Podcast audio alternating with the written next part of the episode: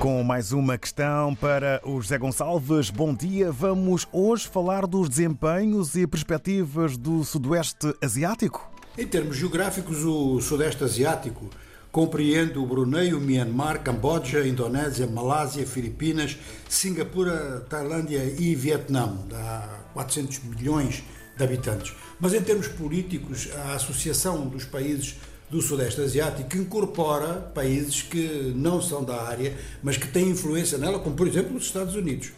De maneira que há aqui dois conceitos e em termos de economia vamos preferir naturalmente manter-nos a nível geográfico, porque se vamos incluir países que não são da área, vamos naturalmente complicar a análise ou torná-la absolutamente impossível. E se tivermos que fazer isto nesta região, por que não em outras regiões do mundo? Por exemplo, os Estados Unidos entrariam, com a sua influência na Europa, também no espaço europeu.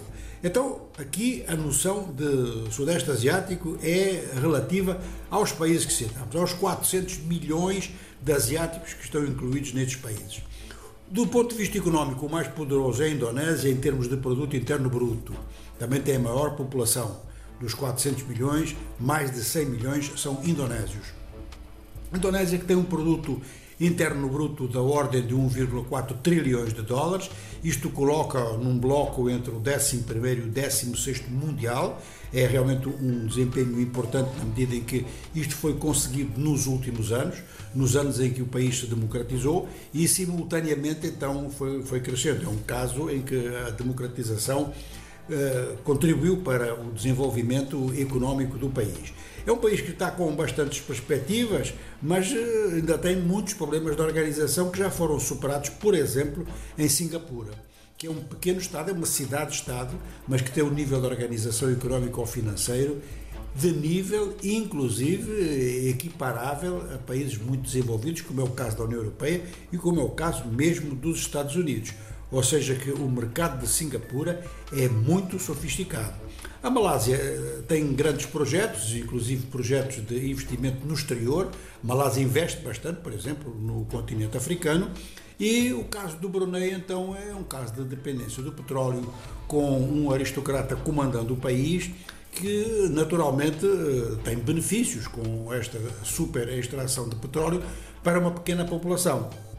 Só que as diferenças, as desigualdades dentro do país continuam muito grandes, mas o que se constata também é que os mínimos, ou seja, que a subsistência, essa está bastante garantida no Brunei, que tem um nível de vida que pode ser considerado como acima da média dos países em desenvolvimento ou países subdesenvolvidos. Myanmar faz parte precisamente dos países menos desenvolvidos do mundo, é o caso que se pode constatar também no Camboja e as Filipinas, com problemas não só de organização económica, mas de segurança pública.